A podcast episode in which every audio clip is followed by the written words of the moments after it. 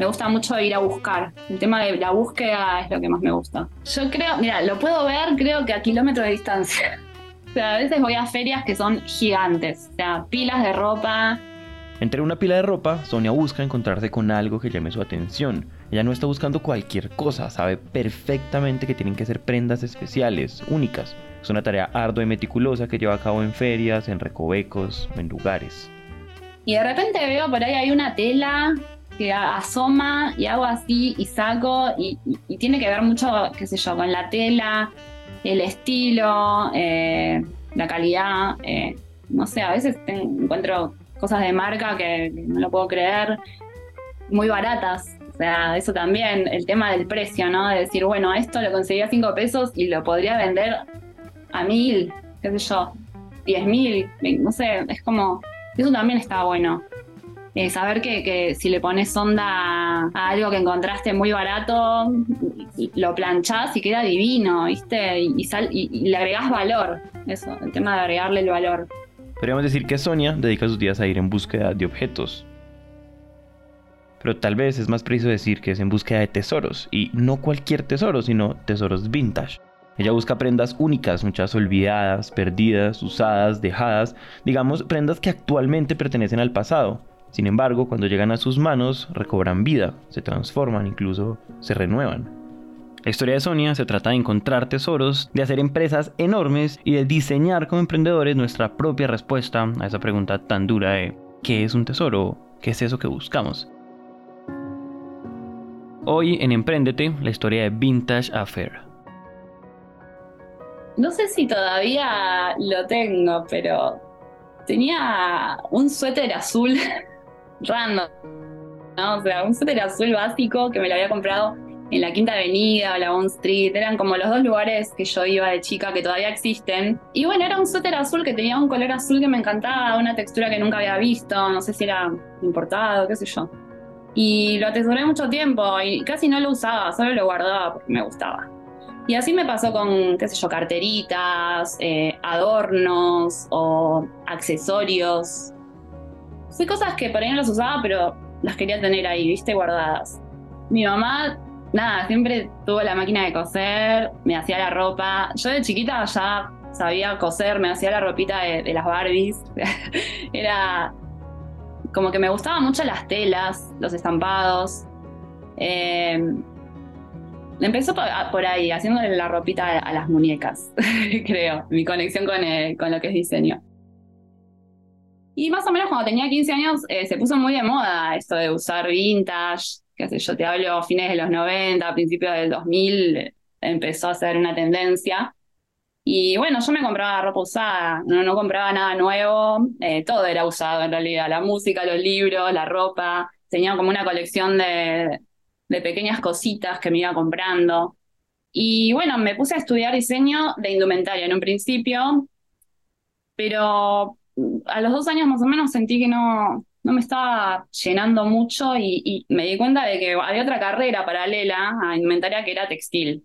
Y empecé diseño textil y la verdad que me apasionó. Y bueno, de ahí yo empecé a trabajar en algunas fábricas textiles Nunca duré más de un año en ningún trabajo, o sea, era como que yo el tema de, tener un jefe y que me dijeran lo que tenía que hacer, eh, no, no, iba conmigo, o sea, ya de chica era medio rebelde, ¿viste? Creo que una de las cosas que más me gustan de contar las historias de emprendimiento desde lo personal es como los puntos, y con los puntos me refiero a lo que me gusta, lo que aprendo a hacer y lo que hago se conectan. Y creo que esto se hace muy evidente con la historia de Sonia, entonces vamos por partes. Por ejemplo, su primer trabajo fue con la familia de una compañera de universidad una fábrica tenían de hilados, hacían hilados para tejer. Y le dije, te quiero ayudar porque me parece que, tiene un montón de potencial y, veía como que había algunos problemas de diseño, de comunicación. Eh. Y bueno, empecé a trabajar ahí tipo part-time, eh, organizando producciones de fotos con prendas que me traían las tejedoras. Después empecé a diseñar las prendas también, las mandaba a tejer. Eh, venían las tejedoras que eran personas súper humildes y, bueno, yo empecé a tener contacto con ese mundo del tejido, de, las máquinas textiles también. Después de eso tuvo otro trabajo en otra fábrica textil y ahí... Nada, eh, me enflayó, dije, bueno, quiero trabajar acá. Es como que a mí se me iluminaron, no sé, dije, wow, voy a ir, voy a hacer telas. Eran unas máquinas gigantes. Así que bueno, el, trabajo de, mi primer trabajo duró un tiempito más. Como que traté de mantener los dos trabajos, pero era medio difícil porque acá en esta nueva fábrica yo trabajaba todo el día, de 9 a 6 de la tarde y hacía telas para, bueno, tapicería, decoración, dibujaba todo el día en una computadora, tenía un tablero, dibujaba, me iba a la parte de la de, digamos, donde estaban las máquinas, iba con un disquete de tres y medio, esos chiquititos, con los diseños ahí adentro, lo metía en la, en la máquina y veía cómo se iba formando el diseño que yo había dibujado en una tela. O sea, era una locura. Pero bueno, las condiciones eran, nada, los salarios la verdad que son bajísimos en lo que es la industria textil y me empecé a cansar de viajar, viajaba una hora hasta mi trabajo, o sea que yo más o menos desde las 8 de la mañana a las 8 de la noche no estaba en mi casa. El, el dueño tuvo, bueno, una CB y nada, viste, cuando no está la persona que es el alma de la fábrica, es como que todo se vino abajo. Era así, se vino abajo. Y bueno, en ese momento empecé a buscar trabajo en otro lado, cuando ya veía que, que no veníamos bien. Sin embargo... No me hallé, no me hallé en ese ambiente más o menos a los siete meses me fui. Aquí es cuando por primera vez a Sonia se le ocurrió montar un negocio.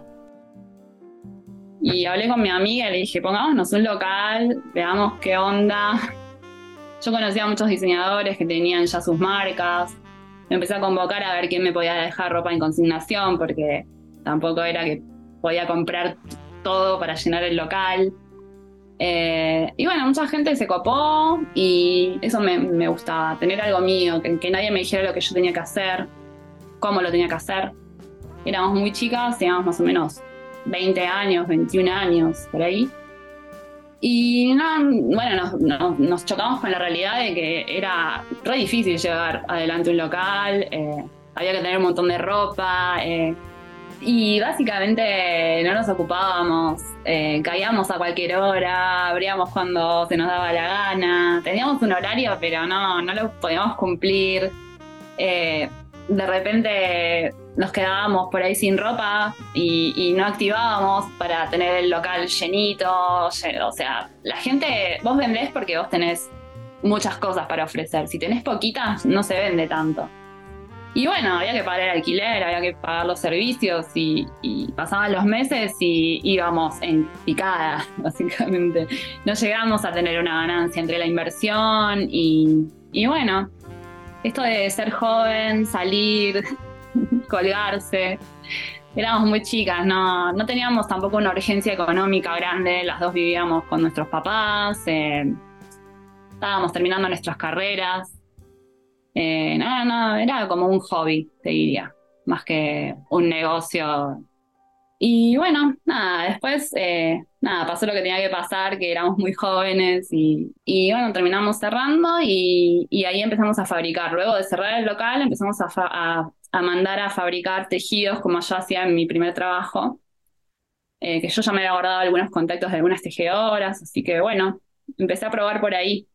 Y yo me dediqué más a lo que es tejido, tejido mm, con máquinas manuales, eh, tejidos coloridos y la gente le, empezó a gustar mucho lo que hacía. Esta parte es muy importante y es que estas telas que menciona Sonia ya no se vendían en un local, pero sí se vendían muy bien en ferias.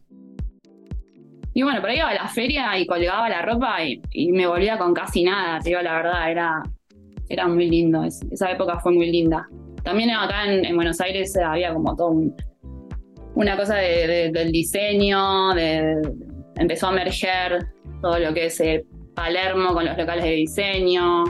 Empecé a ir ferias acá en Palermo, que es como en Capital, es un lugar donde se empezaron a nuclear distintas ferias en bares, en plazas. Y íbamos todos los diseñadores y vendíamos ahí una vez por semana. Eso más o menos duró varios años hasta que eh, me convocaron para estar en un showroom en Palermo también, con otras compañeras de la facultad que tenían otras marcas. Y ahí empecé como a, absorber un montón esto de, la feria, del showroom, de, trabajar con mucha gente.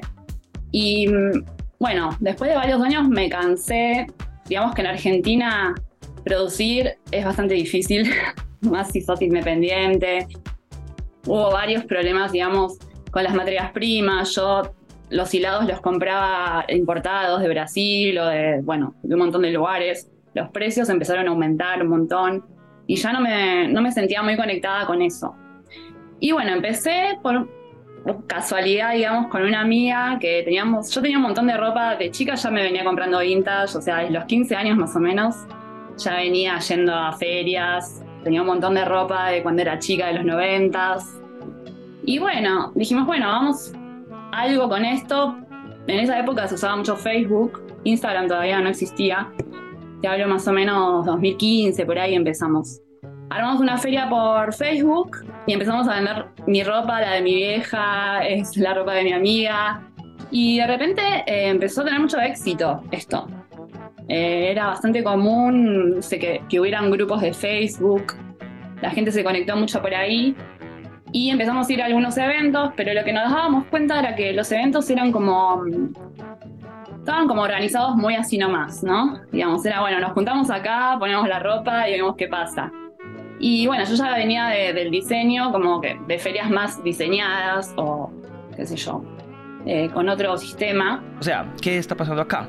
En este punto, Sonia y su socia tienen una marca de ropa vintage que vende por Facebook y que vende bien, y adicional a eso, que vende en ferias. Y también siente que esas ferias se podrían hacer mejor. Y bueno, en un momento se dio que una amiga de una amiga tenía un lugar en Almagro, en uno de los barrios de Capital, que nada, no sabía qué hacer en realidad con ese lugar, era un lugar gigante, tenía ascensor, era como una mansión antigua, muy copada. Y eh, nada, con mi amiga dijimos, bueno, vamos, un evento, ya fue. O sea, tenemos el lugar y teníamos mucha gente en Facebook que nos seguía ya. Empezamos a contactar distintas eh, ferias de vintage. Y yo quería hacer algo solo que fuera de feria vintage, no combinado con diseño ni que fuera específico, ¿viste? No había nada todavía acá armado. Eh, y bueno, nada, nos tiramos a hacerla, qué sé yo. Más o menos fines de 2015 hicimos la primera edición de Vintage Affair. Eh, y bueno, desde ese día fue como un boom. O sea, hubo cola, eh, se llenó de gente, todos vendimos súper bien. Fue como algo nuevo. Y de ahí en más empezamos a hacerlo todos los meses. Una vez por mes había un evento. Y cada vez se hacía más grande. Pues nos fuimos a otro lugar más grande, empezamos a convocar más emprendimientos. Hicimos una vez una edición de cumpleaños en un colegio que hay en Capital gigante y, metimos 100 emprendimientos. Hicimos un desfile, hicimos, eh, bueno, de todo, la verdad. Eh, nos gustaba divertirnos, queríamos hacer el evento, queríamos tener plata, queríamos vender, pero queríamos hacer algo distinto. Eso era lo que nos, nos gustaba. Y más o menos en 2016, fines de 2016, em, bueno, alquilamos un lugar y pusimos un showroom, digamos, para que la gente pudiera ir en la semana, eh, no solo una vez por mes, que era cuando hacíamos el evento. Donde empezamos siendo seis marcas, creo. Este showroom se llamó Vintage Affair Room y era chiquitico, o sea, tan chiquito que... Eh, eran en el living de mi casa. O sea, yo vivía en el dormitorio y en el baño tenía mi cocinita y el living era un showroom. Y así pasó un año y en ese año les fue muy bien. Venía mucha gente, era todo el tiempo bajar a abrir a la gente, ya se empezó a desbordar. Motivo por el cual consiguieron otro local más grande y... Y ahí empezamos a crecer. Pero a crecer, en serio, a crecer. Decimos tanto que en un momento ya era cola todo el tiempo, hacíamos por ahí liquidaciones y, se llenaba el edificio de gente, ya no nos bancaba nadie, o sea, era como muy difícil. Y nosotras nada, sin, casi sin pensarla, fue todo muy orgánico. Y ese era un showroom fijo que atendíamos de lunes a, viernes, no, de lunes a sábados, con un horario fijo, otra onda. Pero el evento siempre era didáctico, venían DJs, eh, había siempre un buffet, eh, hacíamos nada, playábamos, qué sé yo, sorteos. Eh. Ah, me acuerdo que en una de las ediciones inflamos una pileta inflable y pusimos una montaña de ropa gigante de todas las ferias que valía, no sé, cada prenda 50 pesos, ponele. Y la gente se tiraba arriba de la pileta. Bueno, nada, locuras así, viste, como, qué sé yo. que se nos ocurrían. Mucha libertad también, porque nadie era jefe de nadie, era... Ibas con una propuesta, con, con Sole, mi amiga, y la hablábamos, la charlábamos y, la, poníamos en funcionamiento. En este punto de la historia quiero decir algo y es que además de que es evidente que Vintage Affair es un éxito, lo es porque la naturaleza de este fenómeno es muy distinto a la mayoría o tal vez todas las otras historias que nosotros hemos contado en Emprendete. Y me refiero a que Vintage Affair era un emprendimiento autogestivo. O sea, el negocio no era de Soné de su socio. Era un emprendimiento gestionado por muchas marcas que, además de tener cada una su marca y su tienda y sus formas de vender, tenía sentido crear algo enorme juntos como que la unión está la fuerza, eso sí, siempre lo pensé desde la facultad, o sea, que para, que para lograr algo había que unirse a otras personas, eh, porque uno solo no puede contra el sistema, pero es la verdad, eh, te complementas con la gente y, y podés avanzar. Sin embargo, había un problema y es que, como escucharon, una de las razones de este éxito es que la motivación intrínseca de este combo era, digamos, resultado de la espontaneidad con la que trabajaban. Y cuando uno le empieza a ir tan bien, o sea, cuando a uno lo arrolla el éxito, pues divertirse no es tan fácil. Cuanto más gente participaba, más complicado se volvía todo. y había que, generar un cambio. Eh, incluso, nada, todo el tema de los impuestos. Bueno, mi amiga eh, tenía un estudio contable, pero era como en casa de herrero cuchillo de palo. Eh, era así, no teníamos ni idea de nada. No, no estudié nada en lo que es administración, no me gusta. No me gusta lo que es los números, todo eso no me da alergia. También en los eventos y en el showroom se nos desbordaba de gente como que no podíamos tener un control de, la gente que iba, eh, era muy exitoso y, costaba poner límites. Eh, no sé, por ahí los eventos había una cola de, una cuadra, bueno, eh, por ahí hacíamos entrar a toda la gente, no nos importaba nada, se llenaba de gente, no se podía caminar, estaban todos incómodos, hacía calor, o sea, como ir pensando también en tener una responsabilidad de que le puede pasar algo a alguien. nada, una chica me acuerdo que salió de la feria y vomitó un día y ahí me cayó la ficha y dije, la están pasando mal, no estaba bueno. O sea, está re bueno que nos vaya re bien, que sea re exitoso, pero tenemos que tener en cuenta algunas cosas. Eh, en el showroom nos pasó lo mismo, una chica se desmayó un día porque hacía mucho calor. Eh, y bueno, empezamos como a averiguar, no sé, tema seguro, no sé, bueno, ni hablar de, la FIP, de los impuestos, de empezar a pagar los impuestos. Eh, no teníamos, yo no tenía ni idea, o sea, de nada, no. Nunca, en la facultad nadie me enseñó eso. Eh, yo solo aprendí a, crear. Eh, no, no, nos enseñan a administrar un negocio no sé, por ahí a veces convocábamos a alguna marca que traía ropa, la traía rota, la traía sucia, y bueno, ponerse las pilas con eso, tener como una especie de reglamento, que la fecha de cobro está al día, ¿viste? Empezar a organizar el trabajo. Éramos tantas personas y era tan difícil eh, como tener un, mismo objetivo todas las personas, como que había gente que quería otra cosa de repente, que no, te hacía la segunda en tus ideas y empezar a comunicarnos mejor, también hacíamos reuniones con, los emprendimientos con los que trabajábamos para comunicarnos.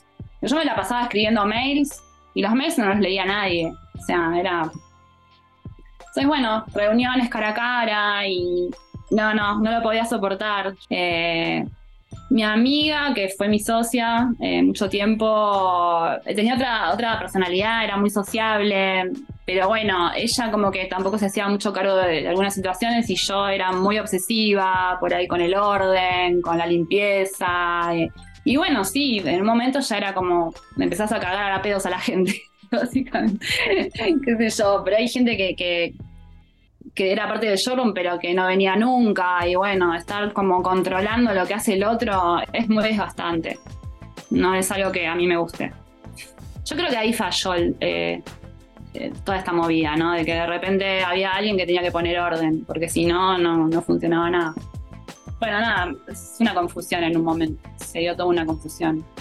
Y justo vino la pandemia, entonces fue todo como muy extraño. Eh, como de repente cerrado el showroom eh, y nada, y las personas no sabían qué hacer, no sabían me preguntaban a mí yo la verdad que sabía menos. No sé qué vamos a hacer, no sé qué va a pasar. No, te puedo decir.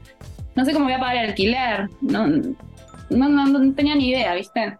Horrible. Para cerrar esta etapa, Vintage Affair, como lo conocemos, como un proyecto autogestivo que tiene un showroom y ferias increíbles, se acaba con la pandemia, pero no se acaba por la pandemia. Seguramente había formas de mantenerse, pero ya el tejido estaba muy débil. Y para serles honesto, no quiero gastar tiempo pensando qué es lo que hubiera tenido que pasar para preverlo, porque la verdad es que eso es una trampa. Mirando en el pasado, todos somos muy inteligentes, pero también porque quiero hacer énfasis en otra cosa. Esto es algo que yo creo y es que la motivación de Sonia para hacer pasar todo lo que les acabamos de contar era divertirse y hay tamaños que ciertas personas, personas como Sonia, simplemente no disfrutaban. Por eso, en mi opinión, lo que pasa después es consecuencia de mirarse al espejo, decir, ok, ¿qué es lo que yo quiero hoy para mí y por qué no hago eso?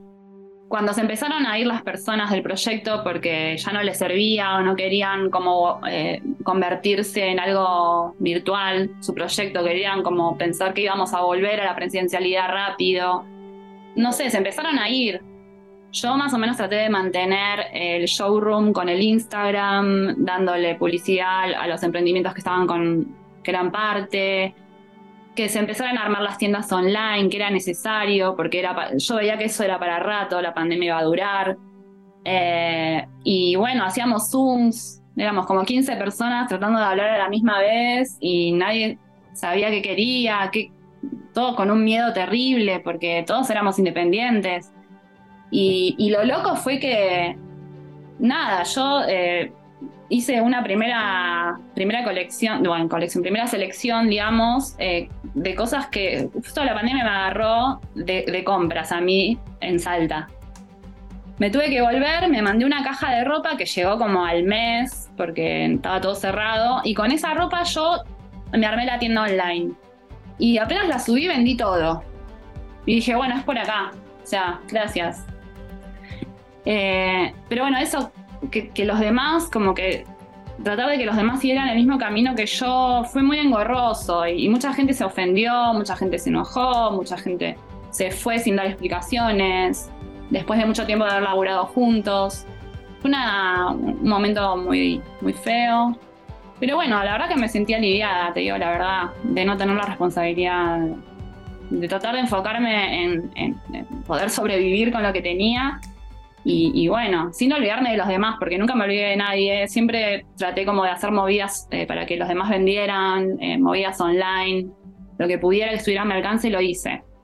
Y bueno, empecé a vender eh, a locales yo, por mayor, llegaba a todo el país. O sea, mandaba, me iba a retiro, me acuerdo de mandar las encomiendas, a todos lados iban los paquetes de, de suéteres y, y cardigans cambió todo el paradigma. después de la pandemia cambió todo, o sea, otra forma de trabajar, ya tenés como que, hacerte cargo vos mismo. y, bueno, aprendizaje. Nada, épocas. En, pero yo me mudé después de todo esto de la pandemia. Buenos Aires era como que ya me había saturado, no quería saber más nada. Y me fui a ir a Salta, que es una provincia más al norte de acá de Argentina. Yo tengo una página donde tengo un listado gigante de, ferias y emprendimientos que pueden encontrar en Argentina. Eh, y bueno, además de esto hago los eventos eh, online una vez por mes. Y paralelamente eh, tengo mi, marca de vintage. Que bueno, me, dedico básicamente a ir a ferias, seleccionar ropa, acondicionarla y, y bueno, después vendo online. Y lo bueno es que podés tener más control de todo con, una tienda online. Eh, no sé. Sabes lo que vendés, sabes cuándo, a quién, de qué barrio es. Como nada, tenés más información por ahí del consumidor eh, que tener un local y que venga alguien, te compre y se vaya. Pero bueno, también está eso de, de la charla con la clienta que se extraña un poco. Bueno, a poquito lo estoy recuperando, yendo a algunos eventos, muy tranqui muy del lado de ir, vender mi ropa e irme, de no organizar nada. Me está copando. O sea, estar del lado de, del emprendimiento que participa de algo. Eh, obvio que no puedo conmigo misma y ya estoy pensando, igual que en Salta voy a hacer algo, ya lo estoy como craneando. Es más, acá mismo en Buenos Aires ya fui a ver un lugar que por ahí pinta para hacer un evento, pero me lo quiero tomar con más calma. que no tenga que ser todos los meses. Eh, y nada, ponerme en un compromiso con nadie, no quiero compromisos, básicamente. Está bueno poder elegir realmente lo que quiero hacer ahora. Eso es, creo, la base, la, enseñanza que, que me dejó todo esto a mí.